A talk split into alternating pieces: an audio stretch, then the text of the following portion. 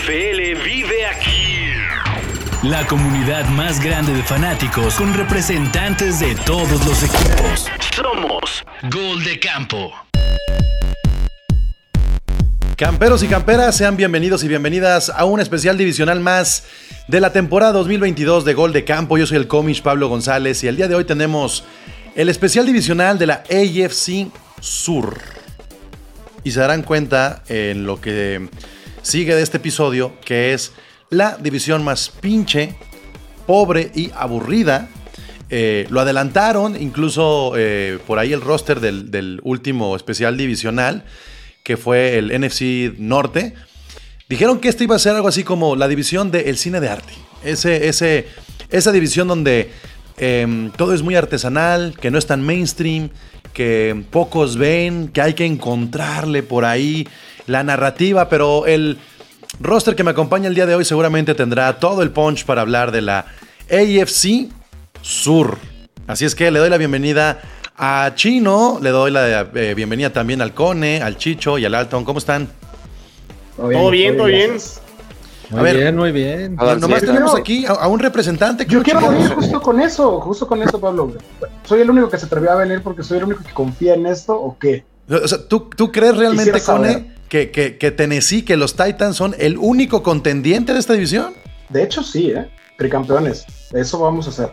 Y No ahorita te- vamos a desarrollar el porqué. No te puedo creer. O sea, ¿cómo es posible que, que no confíes en Carson Wentz? ¿Cuál Carson Wentz? No, ah, no, ya no está Carson Matt. Ryan. Ya no está Carson Wentz. Ryan. No, Matt no, no, Ryan. Matt Ryan. ¿Quién está? Matt Ryan. Matt Ok, Ryan. ¿Y, y- y quién está en los Jaguars? Trevor Lawrence. Trevor Lawrence. Bueno, pero Deshaun Watson sí te puede eh, ahí hacer competencia. Tampoco, no de hecho. ¿Tampoco está Deshaun no Watson? No tengo ni idea de quién es el quarterback titular de Houston. ¿eh? Davis Mills. Todavía. Ok. Es más, yo creo que es tan conocido que lo confunden más con, con el, el personaje de Seven que, que siendo quarterback. ¿no? Híjole, sí tenemos que hacer como un... Deberíamos de comenzar este episodio chino nombrando lista. O sea, tenemos que irnos este, posición por posición y quién chingados juega en cada uno de los equipos. Porque ni AJ Brown, ¿no? O sea, ya teníamos como peces gordos, ni AJ Brown, chino. O sea, creo Oye. que el más conocido de toda la división debe ser Derrick Henry y ya de ahí, o sea, es como raspadito, ¿no? A ver si te salen los tres y te ganas algo ahí dentro de la división o no. A ver. Cone, si ¿Estás hiciéramos hablando? un Dream Team de esta división, ¿le competiría a, a- a algún este, equipo tipo los Chiefs o los Bills? Oye, de, de nuevo, eh, los Chiefs y los Bills perdieron la temporada pasada con los Titans en temporada regular, para empezar. Y fue el mejor equipo de la conferencia durante la temporada regular. Entonces, yo ya estoy cansado de el menosprecio por el mercado pequeño, porque digo, van Porque, dos porque Tannehill va para MVP, seguidos, va a decir, va a decir Cone. y porque tenemos al mejor corredor de la liga. Punto. Eh, argumentos hay. ¿Se puede ser el mejor corredor tres años seguidos en la NFL? No, Eh, no creo. No, ya, ya pasó, No no, se, no se fue porque la temporada pasada fue noveno en yardas, pero solo jugó ocho partidos.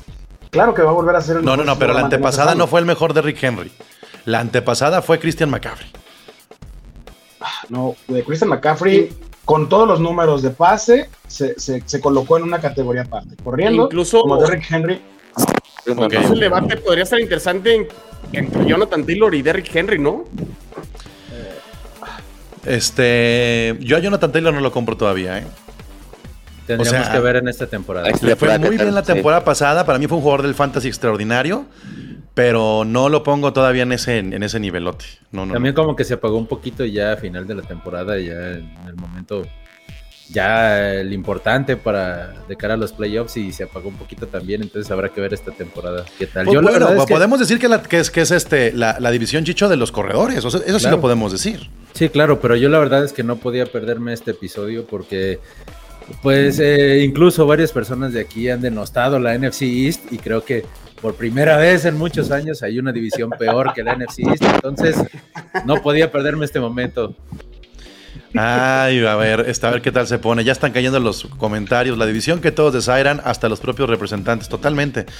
Saludos, señores. Un, saludos, señores. Un fuerte abrazo. Una división en donde puede ser que haya sorpresas. Uh, pues, ¿Cuál? Que se rape Trevor Lawrence. Nadie va a pasar, no, güey, no, no.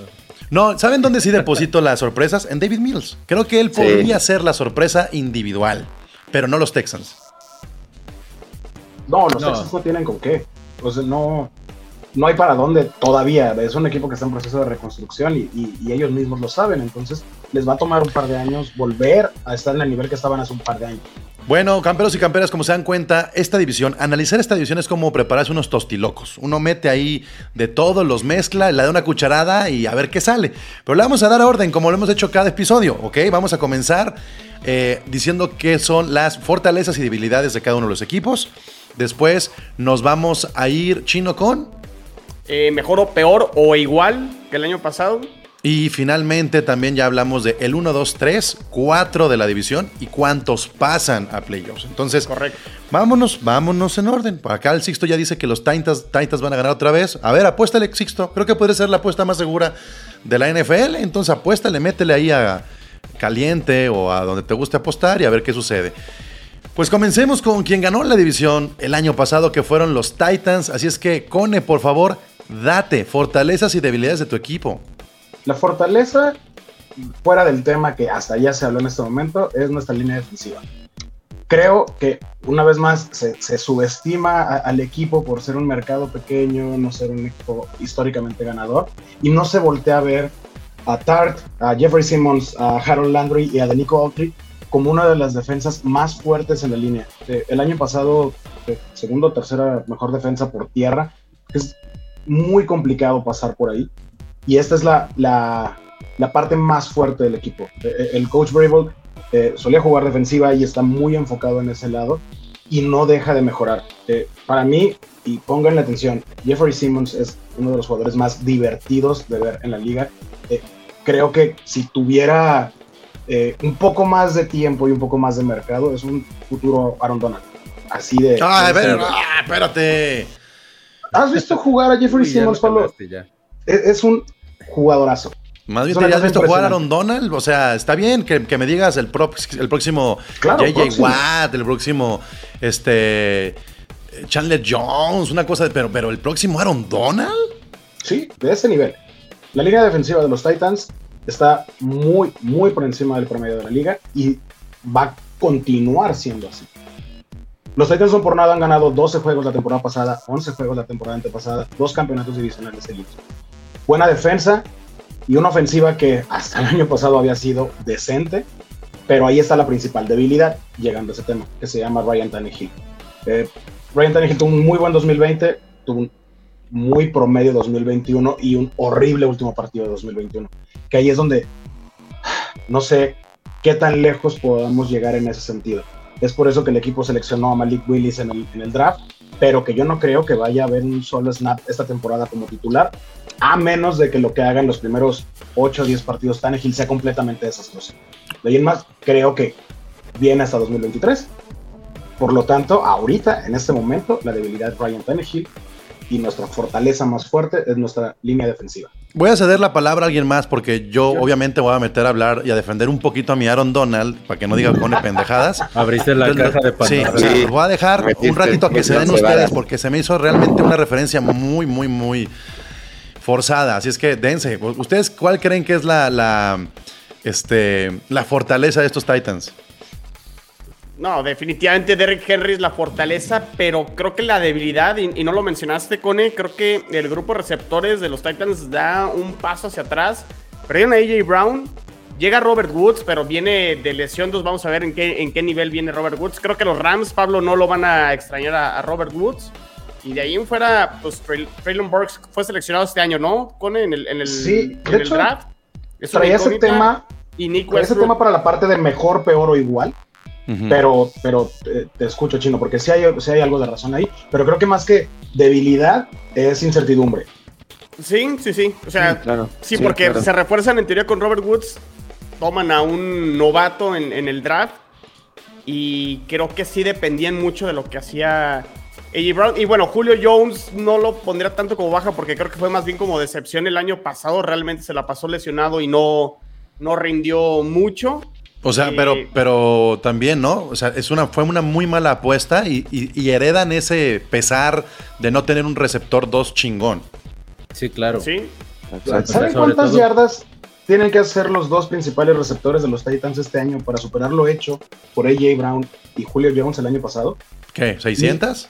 1300 yardas entre los dos. Por eso, cada uno Son 600. 650 yardas cada uno. En, en- en nombre, eh, eh, AJ Brown y Julio Jones era algo muy grande. Digo, a mí me sigue pesando mucho ido AJ Brown porque sé el potencial que, que tiene eh, y que Ujú. nos podía dar en el equipo, pero estuvo gran parte de la temporada lesionado. Entonces, no sé si vaya a ser una debilidad porque viene un novato que bien puede ser un gran receptor o bien puede ser un fiasco, como puede pasar en el draft. Y Robert Woods, pues es un buen receptor, pero que no ha pasado de ser un buen receptor. Eso sí es completamente cierto. Sí, pero entonces yo creo Sí. que tampoco habría que culpar tanto como decir una debilidad de Ryan Tannehill, ¿no? Cuando Tannehill. le quitas las armas que tenían. Yo creo Mira. que a pesar de tener un, eh, como lo dijo Cone, eh, un, eh, un pésimo partido el último de la temporada, pero, pero la verdad es que yo no, yo no lo veo como una debilidad. A mí me parece que es de los, o sea, es un quarterback promedio, pero muy seguro, la verdad. Y ¿Cuánto le si puede le durar, quitas a tu mejor, pero si le quitas a tu mejor receptor, a su mejor receptor, pues obviamente que para va, abajo. Va, va, pues no, no se augura muchas Buenas cosas, cosas. buenas. Claro. Y no solo quitarle al mejor receptor, también ponerle a un, a un quarterback novato que lo va a poner nervioso. Cuando, cuando Tannehill llegó al equipo, eh, fue para estar en la banca. Y solo si algo desastroso pasaba con Mariota, iba a entrar Tannehill. Ahora estamos en una situación similar, pero en la que a él le pueden quitar la chamba. También pero- entra esta parte de nerviosismo que o lo hace bien o se va. Y es una última oportunidad. Yo, como dice Chicho, sé, sé que es un quarterback confiable, un buen repartidor de juego.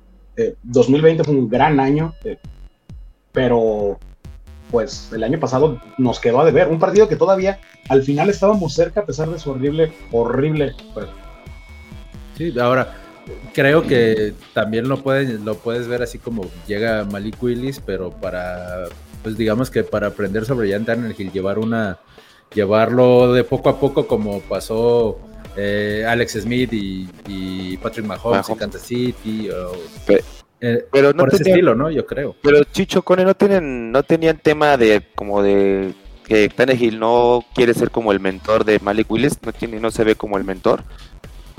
Yo vi que no quería, El- no Yo, quería. yo creo que no va a ser el mentor, va a ser el mentado. O sea, al final, al final, ¿qué, qué tanto te puede enseñar un Tannehill? O sea, seamos honestos. ¿Qué te puede enseñar? O sea, está bien. Parece que en automático creemos que el ser viejo ya hace un buen, a un buen mentor. Güey, Tannehill, no sé, a mí, a mí no se me hace que sea el líder de los Titans y por lo tanto no lo veo asumiendo un rol de cambio generacional en los corebacks. Yo creo que hay pocos que confiamos en, en Tannehill y solamente los aficionados de los Titans estaban confiando en Tannehill. Y Tannehill funciona porque tienen al mejor corredor de la liga. Eso es lo más claro. O sea, no sé qué tanto pueda enseñar un cabrón como Tannehill cuestiones de rutas, profundidad, de toma de decisiones, escapar de la bolsa. ¿Me doy a entender? es un tipo que tiene nueve años siendo titular eh, en una liga súper demandante. Algo tiene que enseñar. Y eh, ese comentario que, que decía Alton fue una cuestión poquito fuera de contexto cuando el güey vamos a jugar juntos, pues, pues, vamos a estar de este lado. Nunca fue despectivo, pero pues sí está enojado. Tiene a alguien pisándole los talones ahí en su chamba y sabe que si se va mal de los Titans, ahora sí se acabó. Ya no va a volver a ser titular en ningún otro equipo. ¿Cómo sientes el cocheo, Cone? Eh, yo creo que esa es una de, los, de las fortalezas de los Es Titans. fortaleza. Sí. El, Claro, el cuerpo sí, de sí. entrenadores ha demostrado que puede hacer eh, lo mejor con pedazos de retazo. Eh, la temporada pasada hubo demasiadas lesiones y usaron eh, un número récord de jugadores en la temporada y el equipo no decayó. Perdió juegos estúpidos. Perdió contra los Jets, perdón, chino, pero perdió contra los Jets y después le ganó eh, en semanas seguidas a Buffalo y a Kansas.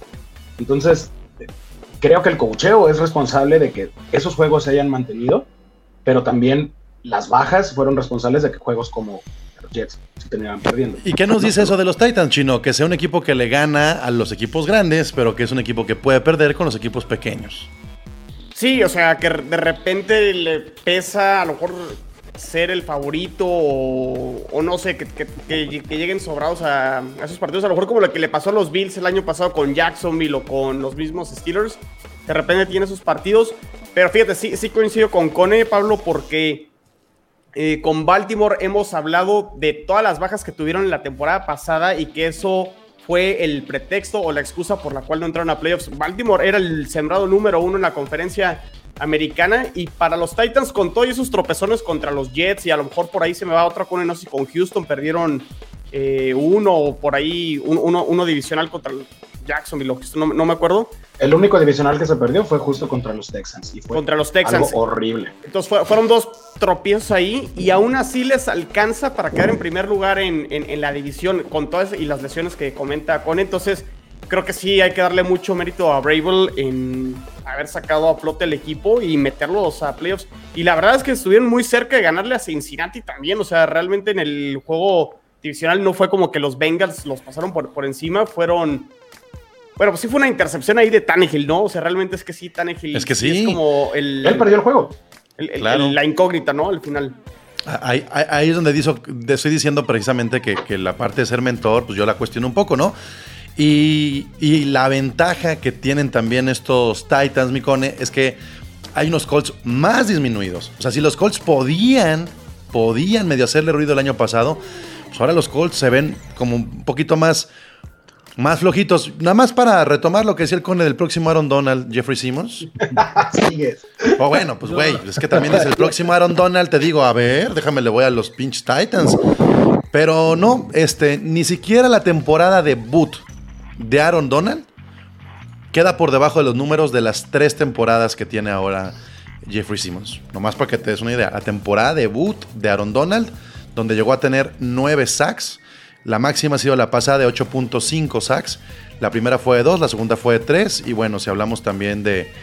eh, de Tuvo las- más tacleadas Simmons el, el año pasado.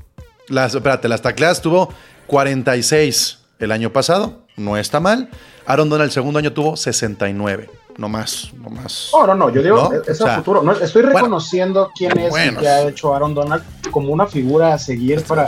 Sí, pero, pero Aaron Donald rindió el- desde el primer año también. Estamos hablando de un cabrón que a lo mejor este es su último año, si quieres el quinto, no sé. No, a ver, comparar a alguien con Aaron Donald, la verdad me parece que es absurdo. O sea, No es una comparación comen directa. una mesa aparte Aaron Donald y los demás que se hagan bolas en. Digo, no, en el- nomás, el- nomás para ponerte. industrial. Ajá, nomás como para bajarte tantito de, de, de ladrillo, mi cone. No, no, no, no te no, asustes, no. no, no es nada personal. Es un. Yo lo veo en ese camino. No, pues sí. Nada más. No, lo que dice Chi- Chino es cierto. Es No está en el camino, cabrón. No empezó ni en el camino. O sea, no, no es. No, no arran- Aaron, Donald, Aaron Donald es un avión. Este güey eh, es, un, es un autobús ETN, güey. O sea, es un- será el más rápido. Pero Vamos a no vas, no vas a llegar en, en menos de una hora al DF. Uno O sea, va en autopista y otro va por la libre, ¿no? sí, sí, sí. Vamos no. a hablar más tiempo de Aaron Donald Aaron que de Donald. los Colts. Sí, y, y eso no. Po- no no, podemos hablar de El Robert punto es- Woods. Les- el les- punto yo- es con esto: Je- Jeffrey Simmons, jugador a seguir de los Titans, que no es de Rick Henry.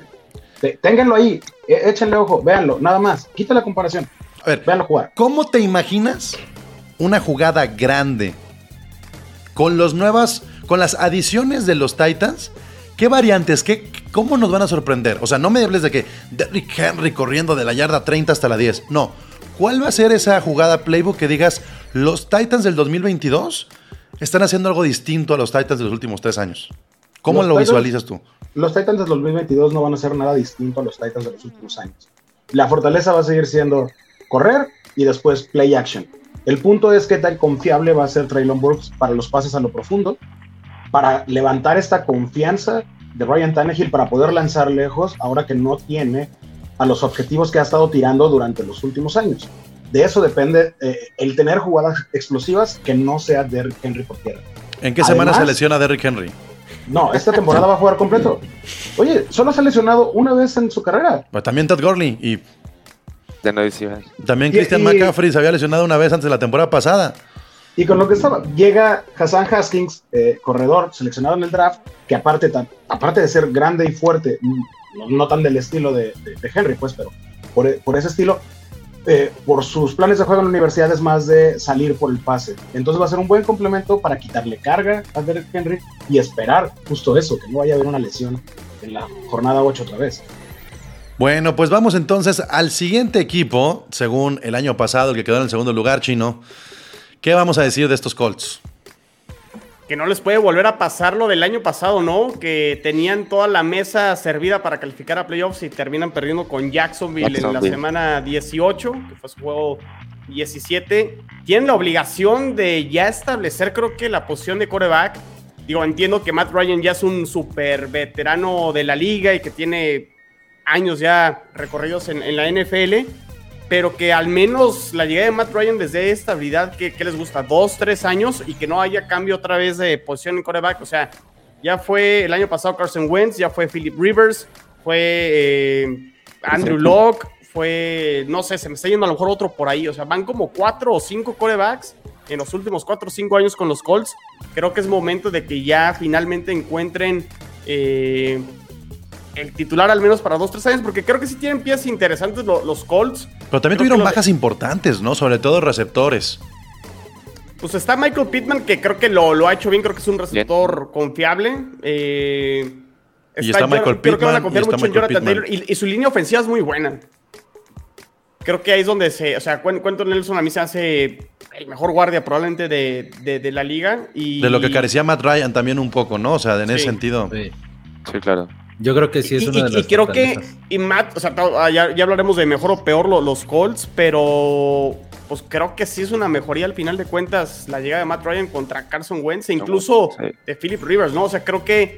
O sea, Matt Ryan, comparando con, lo- con Matthew Stafford, es creo que un año de diferencia de la clase del draft. Creo que Matt Ryan es del 2008 y, Matt, y Matthew Stafford del 2009.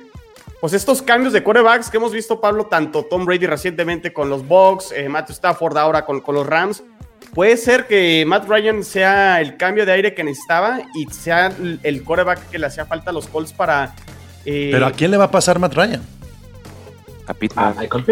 Por eso. Esa podríamos poner una debilidad del cuerpo de los receptores. O sea, no tiene, no tiene variedad. No tiene, no a un- pasar a mí me ¿qué gusta, va a a mí pasar me a gusta Jonathan mucho el Elite? backfield. A mí me gusta mucho el backfield Sí. de Hines, este, Philip Lindsay y Jonathan Taylor. Sí, me Jonathan parece un tridente chido, Alton. O sea, no, no es cualquier cosa. Sí. A mí Lindsay se me hizo muy desperdiciado el año pasado, pero con los Broncos llegó a tener buenos destellos. Exacto, sí, yo la válvula va a ser este, como dice, el backfield va a ser la válvula que va a ayudar a Matt Ryan. Corres, poniéndose a correr a Jonathan Taylor, mandas de escape a Philip Lindsay y yo creo que Pittman va a quedar al solo cuando sea necesario, la verdad.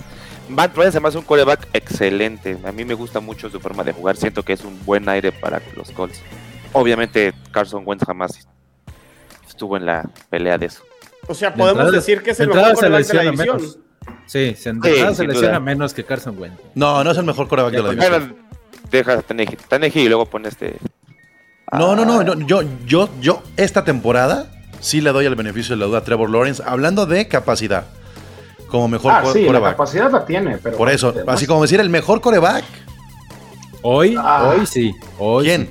Hoy por hoy, ¿Matt Ryan? sí es Matt Ryan. Sí, hoy sí, hoy, sí, hoy. Puede ser a futuro Trevor Lawrence, pero ahorita no ha Pero sí, hoy sí. demostrado- No ha demostrado, digamos, o sea, ha Les apuesto- muy buenas cosas, pero aún no está Mira, no sé si el mejor quarterback, pero sí Indianapolis tiene la mejor línea ofensiva de toda la división. Sí. Y eso puede marcar diferencia cuando Claro. tienes tres buenos corredores. Eso es lo que ellos, el- lo que ahorita yo veo como sus fortalezas es su línea ofensiva, su quarterback y sus corredores. Eso es lo, lo, lo, lo que tienen. Falta ver a quién le lanza el balón y cómo defiende. Que es algo que les pesó mucho la temporada pasada en, en partidos cerrados, sobre todo. Y Pero ya, sí, ent- la y línea ya entra, ya entra el umbral de, de la veteranía y no es Aaron Rodgers, no es Tom Brady, Tom no Brady. es Drew Brees, no está ahí. O sea, Matt Ryan es un güey que tuvo dos muy buenas temporadas, chino, pero no lo no podemos decir que es élite hoy. Pero pues a lo mejor en la misma categoría de Matthew Stafford, ¿no? Que Matthew Stafford incluso antes de los Rams. Otra vez, es había- que también no chinguen, por eso, porque hablan tanto de los Rams, o sea, no, a ver, para, para ponerlo en contexto de lo que hizo. Matthew, o sea, lo que fue Matthew Stafford con Detroit y logró los Rams, lo que fue Matt Ryan con los Falcons y lo que puede ser con, con los Colts, ¿no? O sea, creo que incluso Matt Ryan había hecho más que Matthew Stafford en su carrera con Atlanta. Que Sí, pero, Matt no- Ryan no está está- llegando a un equipo donde no va a lanzar. Pero está bien, a lo mejor ser. es lo que necesita ya a esta altura No, de su no- carrera. no digo que esté mal, pero- Este, Y totalmente tal, de su y tal vez podría ser lo más peligroso, porque ya tiene una variedad más. eh, tiene O sea, mejores claro. corredores, mejor línea Claro. ofensiva y podría ser más impredecible. O sea, ¿podría ser el nuevo Ben Roethlisberger? Podría ser, digo. Sí. eh, ¿Lo dices por lo viejito o lo dices por.? Lo digo como, a ver, ¿de dónde está careciendo? Y hay que explotar este juego y no, Sí, pero, pero yo pero había mucho más contrapeso en la defensa de los Steelers que en la defensa de los Colts. Sí, pero. Yo creo que va a ser exactamente lo que esperaban los Colts el año pasado de Carson Wentz. Ahora sí lo va a hacer con Matt Ryan. Eso es lo que puede lograr, que se que reparta bien el balón, que, que que se deshaga más fácil de la presión, que le entregue el balón a Jonathan Taylor, que es lo que eh, ahorita es el estardante del equipo, y que no cometa errores estúpidos. Eso es lo que sí. puede ser. Falta ver qué tanto le alcanza para dar un paso más adelante. Sí, y tiene mejor línea ofensiva que en Atlanta. Sin duda. Mucho más. Entonces, ¿Con, quién, con quién quieren seguir? Porque ya vienen los, los dos del fondo. A ver, No, pues ya con este, Houston quedó tercero, ¿no? mejor, peor o igual. Estoy de tercero. va- vamos entonces con los, con los Texans. Sí. Ok, pues para los Texans, para los Texans tenemos eh, un control remoto. Un control remoto. Se puso su jersey y todo porque dijo, nadie va a estar hablando mal de mis Texans. Y aquí tenemos lo que dijo Rigen sobre este, pues sus Texans. Vamos a ver cómo lo, a ver si lo aguantamos todo. A ver, ¿no están escuchando o sí están escuchando al... No, No, creo que no se escucha. escucha. ¿No se escucha nada? No, no escucha, no, nada, nada. ¿Nomás lo estoy escuchando yo? Sí, Así es. sin comentarios. Uy, pues, pues bueno, a ver que nos diga la gente que, que nos está viendo si alcanzan a escuchar o no. Yo No, alcancé a escuchar escucha. las, las fortalezas de los Texans esta temporada. No, pues ahorita, Nada. ahorita, Nada. ahorita lo resuelvo. A ver, a ver si escuchan así mejor. Ustedes, ustedes me dicen. Ahí les va. la reconstrucción ya está como en esta segunda etapa en el año en el que vamos a tener ya como casi 60 millones de dólares en cap muerto, o sea, casi un tercio de nuestro cap salarial es dinero muerto. Pero por fin ya nos deshicimos de todos los malos contratos de la era de Bill O'Brien y pues empezamos a reconstruir las bases de un nuevo equipo y de una nueva franquicia que pues pueda competir en unos 2-3 años por un lugar en playoffs. Pues quién sabe, ¿no? Incluso llegar a un supertazón, ¿no? ¿Ahí sí escucharon o no escucharon? Sí, Sí. Sí, pero Sí. creo que se, se manchó, ¿no? Como, como que llegar al supertazón. O Sí. sea, En Dijo, dijo. Supertazón y y en dos, tres años. A, a mí me mama algo de, de estos especiales divisionales y es los que ya no tienen así ni poquita esperanza dicen, claro que tenemos fortalezas para el 2024. O sea, y, y es Sí. prácticamente la visión que tienen los Texans el día de hoy. Es una temporada para la basura. ¿Sí o no? Eh, es, es una temporada que creo que si funciona Davis Mills, ya ganaron. Y si no, no pasa nada. Porque el año que entra creo que tienen dos selecciones de primera ronda. Y se supone que la clase de corebacks el año que entra. Bueno, to- siempre todos los años esta clase de corebacks es muy buena. Con excepción creo que la de este, Este año. año. Eh, pero siempre es, es- es la cantaleta, ¿no? Esta clase de corebacks va a ser la mejor de todos los tiempos y bueno, es la manera como de inflarlos, pero van a tener la posibilidad de escoger coreback en caso de que Davis Mills no sea el coreback franquicia. Y si llegan a, y si llega a funcionar, pues ya tendrán dos picks de primera ronda el año que entra. eh, Para armarlo. pa- pa- para armar y, y arroparlo, ¿no? Pero sí. Sí. definitivamente los Texans no están para. eh, competir Para nada este ¿no? año. Sí, ¿no? Y, ar- y aparte cambiaron de coach, eh, que creo que no ha funcionado en la liga, que creo, creo que es este, Lo- Lobby Smith es el head coach, que creo que no pasó nada con él en Chicago ni, Chicago. En, ni en Bucaneros, ¿no? Que creo que fue la última vez que fue head coach. Pues tampoco me gusta mucho ahí su movimiento. Su movimiento creo que lo mejor que le pudo pasar a los Texans fue ya finalmente resolver el tema de Deshaun Watson y tener Watson. capital de draft para, para el año que. Es su única fortaleza en este 2022 que ya se A ver, a ver. lastre. Si Deshaun. Watson, si Deshaun Watson es eh, castigado menos, menos de tres o cinco juegos, ¿realmente es una fortaleza que se haya ido Deshaun Watson de los Texans? Sí, por el Sí. hecho de deshacerse del contrato, de deshacerse de él eh, de- de- y de las distracciones, porque también todo el año pasado estuvieron pensando en eso y se va a resolver, no se va a resolver, va a regresar a jugar, no va a regresar a jugar. Ahora están enfocados. Es uno de dos equipos en reconstrucción en la, en la división, pero es el que va más lejos. Todavía no saben quién va a ser su, su quarterback del futuro. Es, es una buena oportunidad para, para Y- Davis Mills. Y están en ese camino de deshacerse, como lo decía Rigen, deshacerse de contratos malos, de eh, eh, reconstruir, porque también hicieron varios trades, eh, acapararon algunas selecciones de draft, pero las selecciones de draft no dejan de ser un volado. Tienes que saber si te va a funcionar, si va a entrar en tu esquema, si, si, si va a dar lo que esperas de él. Pero no podemos hablar de los Texans ni este ni el próximo año como contendientes a ganar más de cinco juegos. No. Sí, es que la verdad es que yo lo que me refería en el tema de, de que ya se quitaron el lastre de Dishon Watson no es tanto por el, por el tema deportivo, sino que a final de cuentas ya, ya no tienes a Dishon Watson y ya puedes pensar en algo más. Ya puedes, eh, ya sea si, si Davis Mills eh, puede ser tu quarterback del futuro o no, pero ya estás pensando en algo más y no estar todavía esperanzado a que va a jugar, no va a jugar, está, tiene contrato, lo que sea, ya, ya das un paso adelante y ya puedes empezar a pensar en reconstrucción en los siguientes, en los siguientes años. Y sabes qué, se nos olvida, Chicho, que el último año de Deshaun Watson, el, el, año que sí jugó, que fue el 2020, ganaron solo cuatro partidos, ¿eh? Digo, sí, ese año fue el, el año que perdieron a, a DeAndre Hopkins en uno de los trades más absurdos que hicieron los Texans. Eh, todavía estaba, creo que Bill O'Brien. Creo como, que es el peor trade de la década. Sí, sí en general de la liga. O sea, sí lleva mucho tiempo que alguien no comete esa pendejada. Pero bueno, todavía estaba creo que Will Fuller y tenían por ahí otro... Eh, Llegó otro, Brandon Cooks. Sí, exacto. Y ahí sigue. Ahí sí, ah, sí, con buenos Cooks números, todavía- con buenos números, Brandon claro. Cooks. Y, y ganaron solo cuatro juegos, entonces también creo que ya el hecho de que quitarse todo ese drama de Sean Watson creo que es positivo y bueno para, para los Texans. Sí. Y es que me estaban diciendo lo de la reconstrucción. Llega Brandon, Brandon Cooks con Davis Mills, que la verdad es de los quarterbacks. Fue, fue el quarterback segunda ronda, tercera. Fue de los bajos. Tercera. Jugó bien. Y ahorita tenían a la estrella de Alabama, este Mitchell. Pero hay malas noticias. Tiene leucemia, a lo mejor no juega. Entonces, la ofensiva se les va. Se, ha- se les está desmoronando la ofensiva que tenían planeada con una, una estrella nueva de Alabama. Y va a ser, creo que, un buen un buen impacto, una buena ayuda para Davis Mills y Brandon Cooks. Porque su backfield está Rex Burkhead, que es medianamente bueno, pero los demás no, no le encuentran. De hecho, a mí el que me llama la atención del, del backfield, ahora que lo mencionas, Alton, es la llegada de, de Mac. O sea, Marlon Mack de, Marlon Mack también llegó. se me hace un jugador bueno, desperdiciado el año pasado, que hasta tuvo resistencia ya para jugar, porque dijo, ya, cámbienme.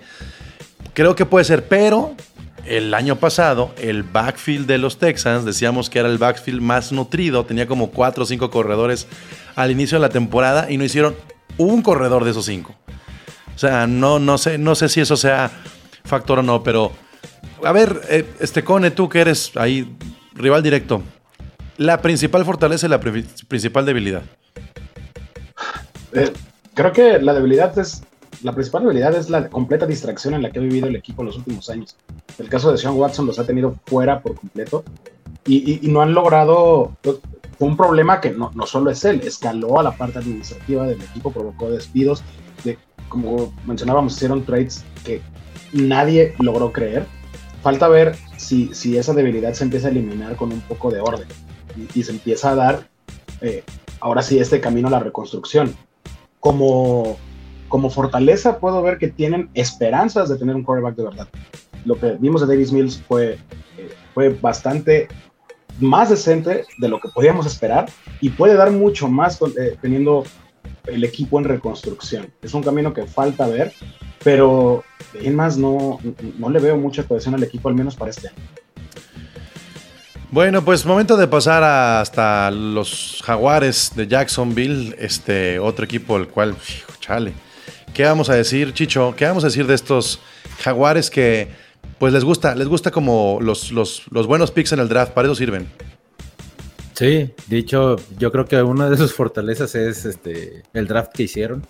La verdad es que creo que, que cubrieron necesidades que, que les surgía tapar y, creo que lo hicieron de buena manera. En la agencia libre eh, lo hicieron eh, decentemente. Creo que sí están mejor, pero sí creo, sí sigo creyendo que, que Trevor Lawrence, aunque mostró buenas cosas, puede ser una de sus debilidades también este año. ¿Crees que es una debilidad, Trevor Lawrence? Yo creo, yo creo que sí, yo sí ¿Por todavía qué? no, todavía no le creo que sea ese quarterback que, que todos dicen que es fuera de serie. Yo creo que, que, que en este, por ejemplo, en, eh, no porque esté aquí el chino, pero yo vi mejor a Zach Wilson, más maduro Zach Wilson, que, que a Trevor Lawrence en este año pasado. Entonces yo sí creo que, que Trevor Lawrence puede ser una, una debilidad. Chino, a mí lo que me genera morbo es Travis Etienne, ese nombre que se Sí. perdió el año pasado, ¿no? Ese mero. Sí, o sea, que- creo que va a tener una mejor situación en general Trevor Lawrence. Se le ha perdonado La, la- la re- la realidad es que la clase de corebacks del, del año pasado, quitando a Mac Jones, que sin duda fue el, el mejor, los otros cuatro, eh, bueno, Trey Lance creo que no aplica, pero tanto Trevor Lawrence, Zach Wilson y el mismo Justin Fields batallaron muchísimo y creo que había muchas expectativas. Ahora, cayeron a situaciones muy, muy complicadas, ¿no? Y Trevor Lawrence probablemente eh, se le puede perdonar porque tenía yo creo que al peor head coach de, la liga con Urban Meyer, lo terminan eh, corriendo a, a media temporada y creo que eso se le excusa, pero también como que se le... No se le ha criticado, creo que lo suficiente a Trevor Lawrence. Hubo, no, no, estoy tratando de buscar ahorita la, la racha, pero hubo como en sus, un- una racha como de ocho juegos que nada más había lanzado un pase de, de touchdown y con todo el hype que, que, que había alrededor de Trevor Lawrence, el mejor talento desde Andrew Locke y John Elway y Peyton Manning prácticamente, creo que sí quedó a deber por la evaluación que tenía previo al arranque de la temporada. Ahora, eh, si el equipo está mejor, vamos a ver si Travis Etienne, que lo conoce muy bien Lawrence desde Clemson, le, le puede ayudar. Eh, aunque sí creo que el grupo de receptores sigue estando flojo, la verdad es que el hecho de que Christian Kirk sea tu receptor número uno, la verdad eso Y que como que hayas no- dejado ir a DJ Shark, o sea, a pesar de la temporada pasada, todos creíamos que él puede ser una fortaleza de este equipo a lo largo, ¿no? Y la línea ofensiva me parece que sigue siendo también una super debilidad. O sea, por- le pusieron creo que el franchise tag a Cam Robinson y que creo que no es uno de los mejores tackles de la liga y creo que la línea ofensiva sigue estando bastante floja. Se lo pusieron porque les, qued- les quedaba feria, porque tienen tanto rookie ahí que. en Y Brandon. Sherp se la pasa lesionado, que es donde también reforzaron. Eh, van a mejorar los Jaguars, pero creo que todavía no lo suficiente. Y vamos a ver si Trevor Lawrence realmente mejora sus estadísticas. Creo que eso es lo que tienen que aspirar Jacksonville este año, que realmente Trevor Lawrence sí sea el coreback que nos vendieron a todos. eh, pues desde la temporada 2020, cuando estaban los Jets y Jacksonville peleándose como ese pick número uno, en teoría, para ver quién se quedaba con, con Trevor Lawrence. Creo que sí ha quedado de ver Trevor Lawrence y creo que sí tiene que reafirmar ese estatus de super prospecto que, que nos vendieron, ¿no? Pues sí. Este, este número que buscabas, Chino, creo que acá lo tengo. Una racha de nueve partidos de, de la, de la jornada 2 a la 10. Tuvo dos anotaciones en total en esos nueve juegos contra eh, cinco, ocho intercepciones. Ah. Solo ganaron un juego en el cual no hizo absolutamente nada contra Buffalo en esa parte. Y no podemos culpar a un novato con la presión de ser la primera selección global del draft, llegando a un equipo completamente destruido, de tener un mal primer año. Sí lo podemos cu- culpar si tiene un segundo año igual de horrible. Eh, vamos a verlo. Yo creo, tengo un poco de esperanza de que funcione mejor. Digo, no esperanza porque realmente lo quiera, sino porque creo que tiene las condiciones para lograrlo. Falta ver si es cierto, porque quedó a deber y puede ser un fiasco de draft.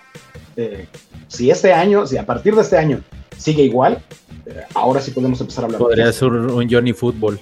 Ahora, ¿quién está? Eh, cambió también de HC, ¿no? Está Doug Peterson. Doug Peterson, sí. Eso debe ayudar Peterson. bastante. Debe Debe ayudar demasiado. Si, hizo, si puso con Filadelfia y Carson Wentz. De, de hecho, yo creo que esa es una de las fortalezas. Yo apuesto, aunque sea el año uno, Sí. apuesto que va a ser el cambio y que ahí se va a notar porque van a competir los juegos, no la temporada. Van a competir los juegos. A lo mejor Y los con eso ya pierden. ganaron. Sí, o sea, y, y ahí está la apuesta de Doc Pearson. Ahora, creo que también es un equipo en donde Trevor Lawrence, a lo mejor si no estaba cómodo, lo más sencillo era hacer que corrieran al otro cabrón, ¿saben? O sea, ¿cómo, ser. o sea, no sé, o sea, yo sí creo que Trevor Lawrence tiene ese talento. Y, y- y sí podría ser un, un cambio bastante drástico el de los Jaguars. No les va a alcanzar, obviamente, pero ¿a qué sucede? Pues momento de irnos entonces, ahora sí, más rapidito. Cone, igual mejor o peor que el año pasado tus Titans. En este momento digo igual. Ver, falta. Ok. Dijo al menos una, ¿Qué- qué- Pablo. Está bien, está bien, está bien. Dije en este momento. Sí, ¿Por está qué? Porque como lo comentaba Chino hace rato, el cuerpo de receptores eh, todavía no sabemos cómo responder. Falta ver qué tal eh, lo No, hace Robert no, Woods. nomás te voy a comprar el igual por un, por un ah, eh, comentario que nos hicieron. Este. Porque la fortaleza de los Titans es estar en una división tan mala como en la que están, que por eso están igual, porque sí pueden ganar sus 10, 11 juegos sin pedos, 12 juegos, ¿sabes? Juegan contra el oeste, la americana, no, no, no, es- eh, no, no está tan fácil el. Pero se tiene que ir 6-0, chino, en, este, en, Ajá, este, está. eh, en esta temporada. es lo que división. estamos asumiendo, 6-0. ¿No? Se van a ir. Se- Sí, sí. Igual y pierden uno. ¿Ves un 6-0, Col- este, Cone? Yo, eh, yo lo espero, lo esperaba el año pasado y fue 5-1 de todas maneras. Pero también hubo juegos como contra los Rams, contra los Bills, contra los Chiefs, que se ganaron. Ahí, el equipo tiene para dar mucho más de lo que se ve en el papel y lo ha demostrado los últimos dos años. Porque siempre es la misma discusión. De hecho, si me pongo a buscar el especial del año pasado, es esta misma conversación. Y me dijeron loco cuando dije, no, vamos a hacer, a ganar la división caminando. Se ganó caminando y se, gan- y se fue el primer lugar de la conferencia. Yo creo que al menos, o sea, es decir, estamos igual al equipo que más juegos ganó de toda la conferencia, para mí es vamos ganando. Entonces, falta ver cómo reaccionan los, los, los receptores. Nuevo ala cerrada también, llegó Aston Hooper. Eh, vamos a ver esa parte, a ver qué tal. De ahí en más, la defensa sigue igual de bien y con algunas eh, adiciones. Hay más apoyo en el backfield para Henry y seguimos teniendo el mismo cuerpo de entrenadores que hasta la fecha ha demostrado que sabe cómo hacer las cosas. Muy bien, pues entonces igual se quedan los Titans, los Colts, este Chicho, ¿cómo los ves tú? ¿Igual, mejor o peor? Yo los veo mejor. Por el simple hecho de que llega Matt Ryan, de que su línea ofensiva sigue siendo de las mejores. eh, en la, sobre todo es la mejor de la, de la, de la división. eh, y sí, sí los veo. Con eso los veo mejor, un poco mejor. Ok. ¿A- ¿Alguien no los ve mejor? ¿No? ¿Todo bien? Ah, ok. todo bien, Sí, sí. están, están mejor. Sí. Los Texans, Alton, ¿cómo los ves? Igual. Igual, o sea, lo único bueno es Doc Peterson que puede hacer algo, pero no. No, los los veo. Texans, los Texans. Sí, los Texans. Ah, sí, los Texans, sí, Los los Texans. Texans. No, los Texans igual, igual. Sí, igual. Los David Texans Mills, igual, Daisy o sea, Mills, porque sí. Ok. O sea, todo va a ser mejor. Si ganan cinco, va a ser mejor para ellos. Tú, Chi- tú, tú, Chino, que estás acostumbrado a hablar de los últimos lugares, ¿cómo ves a los, a los Jaguares? ¿Igual, mejor, peor? No, no, o sea, creo que Doug Peterson eh, sí es un mejor head coach que Urban Meyer. Creo que de entrada debería ayudar al vestidor y no tener el vestidor roto. Y no me terminaron de convencer las eh, adquisiciones en la agencia libre de, los Jaguares, pero aún así, pues digo, Christian Kirk debe de ayudar en algo. El regreso de Travis Etienne debe de, ayudar también.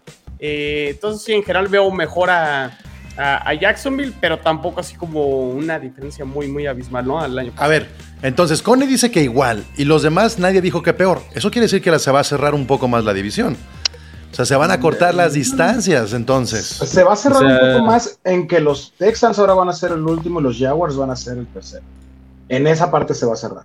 Creo que es el siguiente tema, pero eh, va, va a mantenerse en el que sean los Titans y los Colts Ah, los que sí. peleen por la parte de arriba. No se va a cerrar tanto como para tener un tercer competidor. O sea, tú no bajas tu número de victorias de la temporada pasada. Eh, no, que van a ser 11 o 12 de, nuevo, mínimo. Bueno, pues ahí está. Y es momento ahora de calificar el 1, 2, 3, 4. Y ahora sí, voy a intentar sacar aquí a Rigen. Se lo va a aventar el completito. Este, vamos a hacer aquí unas maravillas, a ver si se puede. Y veamos qué es lo que dice. que decir. qué es lo que dice el representante de los eh, Texans. A ver, allá va.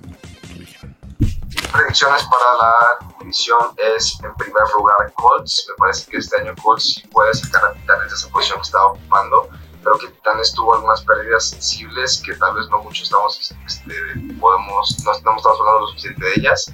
Henry ya está mucho más viejo, eh, ya tuvo la, una lesión fuerte la temporada pasada. Y me parece que además de todo la pérdida de confianza que tuvieron con Talent Hill en el ruedo divisional, no creo que gane la división. Entonces yo diría Colts, Titans, Texans y Jaguars. Sigo pensando que Jaguars son el peor equipo de la división, a pesar de que siguen haciendo cosas para mejorar. Creo que los Texans van a seguir arriba de ellos, ¿no? Digo, ojalá la división, una de las menos emocionantes de la liga, este año emocione un poquito más y hay temas de qué hablar. Pero digo, con una una conferencia americana tan llena de talentos que sumamos todavía más con Russell Wilson, Davante Adams, etcétera, creo que va a ser muy complicado, ¿no? Este, aún así, digo, creo que es una división bastante divertida, competitiva y que a mí siempre, pues digo, como fan de los Texans, he disfrutado mucho los duelos divisionales. Entonces esperemos que la temporada nos siga sorprendiendo. No, no sé qué está más loco. Es que Riggins ama a sus Texans. No sé Aquí qué está está más el loco. el Sí. el, El corto, ¿no? Para una película de, De cine cine de de arte. A ver, a ver, Chino, ¿qué está más loco? Este, que diga Rigen que es una división divertida. O, o- o que mande sus Texans al, al tercer lugar y baje a los Titans al segundo lugar. Yo creo que lo segundo, ¿no? Definitivamente. Sí, yo creo que. Yo El creo que. Jacksonville sí, sí va a pasar a, a- a los Texans este año. A ver, ¿cuál es tu 1, 2, 3, 4? Vamos a, a dejar al final al Cone. No, sí, fíjate, con la parte de los Colts sí, voy- sí, sí me lo... ah, sí, sí voy a hacer Team Regan. Ah, y cabrón. los Colts, Titans, Jacksonville, y Jacksonville, Texans. Alton, Titans, Colts, Texans y Jacksonville. Chicho, Titans, Colts, Texans y Jacksonville también. Cone. Titans, Colts, Jacksonville y Texans. Yo me quedo con el Cone también. O sea, híjole, este, te- te- creo que es muy fácil como mandar, mandar a la, bajar, bajar de la división a estos equipos que luego ofensivamente, ahí está toda la, toda la apuesta, toda la carga en la ofensiva. Pero en el caso de los Titans, que están tan equilibrados y que tienen tan buena defensa en esta división, no veo, no veo por dónde los bajen, Cone. O sea, creo que ahí sí tus fortalezas están hechas para chingarse a estos tres. Eh, Y, y el- y la fortaleza eh, de los Titans es que es un buen equipo. El punto es, la gente no los ve, no, no, no, no, es un equipo atractivo para la gente porque eh, golpean las trincheras, corre, golpean las trincheras, corre, y no hay una cuestión espectacular. Entonces, al no ver los juegos es como, ah, esos son malos. Y porque Pero quién no, chingados digo- pone atención en el deporte de Tennessee. O sea, también esa es la realidad. Sí, claro, es un mercado pequeño, pero mira, este año tenemos que ver tres o cuatro juegos en prime time. La liga se está dando cuenta de, de que hay jugadores que valen la pena, que está el mejor corredor de la liga. Y dentro de una división con tan poca competencia, yo creo, casi seguro, de que viene la tercera corona consecutiva. Ver, Yo, yo tengo una pregunta para todos. ahor- Ahorita que todo todos dieron su- sus rankings y que pusieron, creo que Chicho y Alton a Jacksonville en, en último lugar. O sea, ¿qué pensaríamos de Trevor Lawrence que ni siquiera Davis Mills le puede ganar, no? Claro, yo, yo sigo firme de que Trevor Lawrence Sí. no es el quarterback que nos pintaron en eh, el colegial. en el colegial exactamente y pues ya lo veremos en esta temporada si queda, si, si da destellos de lo que puede llegar a ser o de plano, de plano termina acabándose su carrera ahí en, ahí en Jacksonville. Hay mucha incógnita, pero lo que vamos a coincidir todos es que esta división pasa a un equipo. O sí, Sí, sí, Sí, sí. sí, sí. sí. O sea, al- alguien ve dos y, y eso que siempre han estado ahí. El año pasado estuvimos a nada de que fueran dos. Sí, sí, sí, siempre Sí. han estado ahí. y, y pero con, yo, y no- con estos equipos eh, más o menos en el nivel. Eh, el problema es yo creo que se van a ir a la, a la este, esos, esos. pero también hay más boletillos. lugares. Entonces, no, yo no creo que haya dos, pero tampoco descarto que, que al Por, final, por bien, por bien de los playoffs, que no pasen dos, por el amor de Dios. O sea, neta, aunque sea, denle otro a los Raiders, güey, si quieren otra vez, o que pase toda la, la, la oeste. O sea, Pues neta. ¿no? técnicamente, una división completa ya con el formato de siete equipos puede calificar Puede toda una división. Sea, pueden ser los tres comodines de una sola división.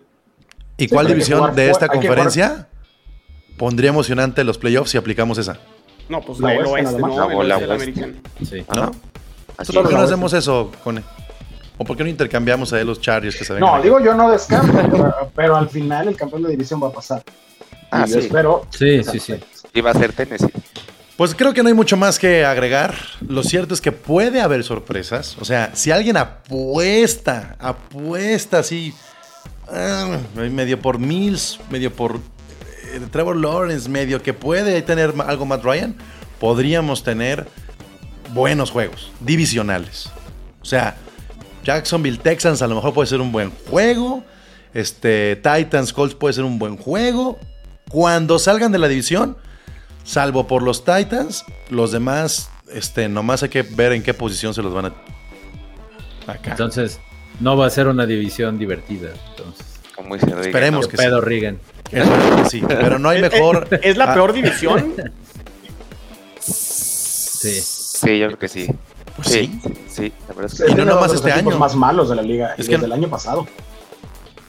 Yo creo que lleva tres años siendo la peor división. Hasta los Jets quedaron 3-1 contra esta división el año pasado.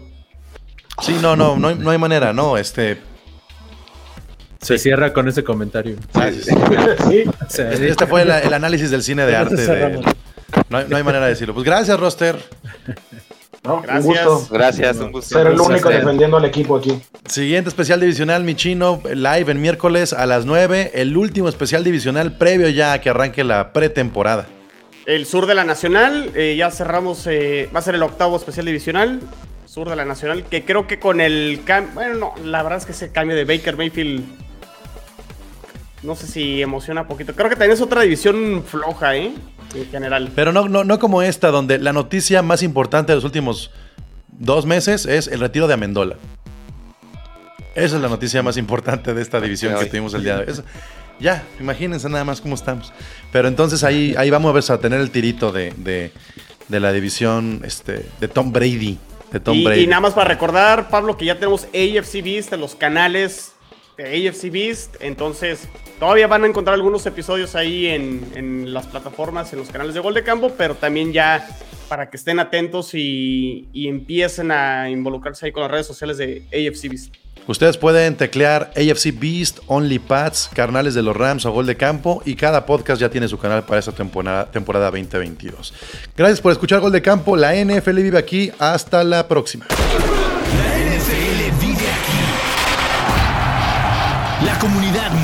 De fanáticos con representantes de todos los equipos. Somos Gol de Campo.